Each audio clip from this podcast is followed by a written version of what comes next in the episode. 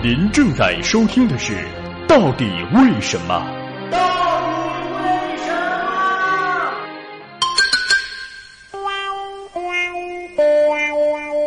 么？为什么拍着拍着婴儿就睡着了？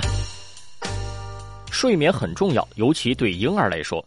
有研究对北京一千多名婴幼儿的调查显示，其中百分之七十二点九的婴幼儿都有摇晃、拍抱入睡的习惯。所以从概率上来看，大多数人小时候都曾有过哭闹不停，非得家长抱着轻轻拍打哄入睡的经历。即使父母心情再郁闷，也大都会耐着性子想方法哄孩子入睡。原因也很简单。一是因为小孩睡着了，他们才能终于获得清静；二是因为睡眠对于婴幼儿来说的确至关重要。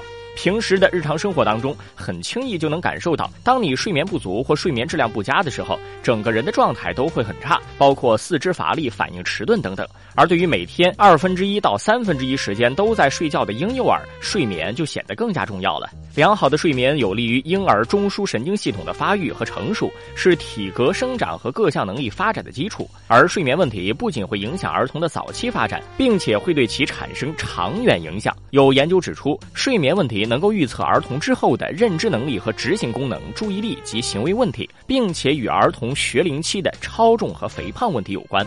那么，真的是拍一拍就能睡着吗？为了让婴幼儿有良好的睡眠，当他们大半夜睡不着、哭闹的时候，很多父母都会轻轻将其抱起，小心翼翼地拍打，哄着他们入睡。但这个动作为什么这么神奇，还总能奏效呢？这个具有魔力的动作，似乎更多的在心理层面上起作用。对于不到一岁的婴幼儿来说，此前生活了好几个月的母亲子宫才是更加熟悉的环境，而现在他面临的是一个新鲜的、充满未知的世界。这个世界充斥着他从没有见过的各种色彩和光亮，也有各种声音，所以对他来说可能是缺乏信任和安全感的。而父母的温暖怀抱和拍打，则通过温柔的肢体接触的形式，让婴儿更加安心。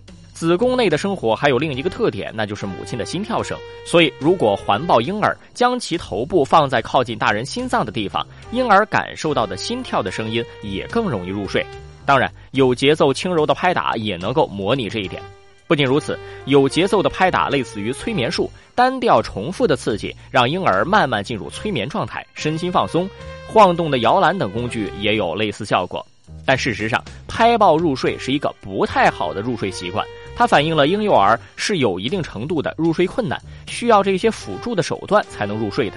因此，在很多相关研究中，研究者都会提倡父母要积极改正这类不良的睡眠习惯，并通过为婴幼儿建立合适的睡眠昼夜节律、营造良好的睡眠环境等，降低入睡难度，提升睡眠质量。除了睡眠之外，喂养也是婴幼儿的主要活动内容，而这两项是其生长发育的一切活动的必要基础，而且两者相互影响。根据统计，母乳喂养的婴儿虽然睡眠时间最长，但常常会有要与父母同床睡眠、睡眠安慰等不那么好的睡眠习惯，而且平均每天睡眠次数较多，断断续续。而人工用奶粉喂养的婴儿，则常常需要在睡前轻拍和环抱等步骤才容易入睡。此外，不同喂养方式的婴儿在打鼾发生率上也存在一定的差异。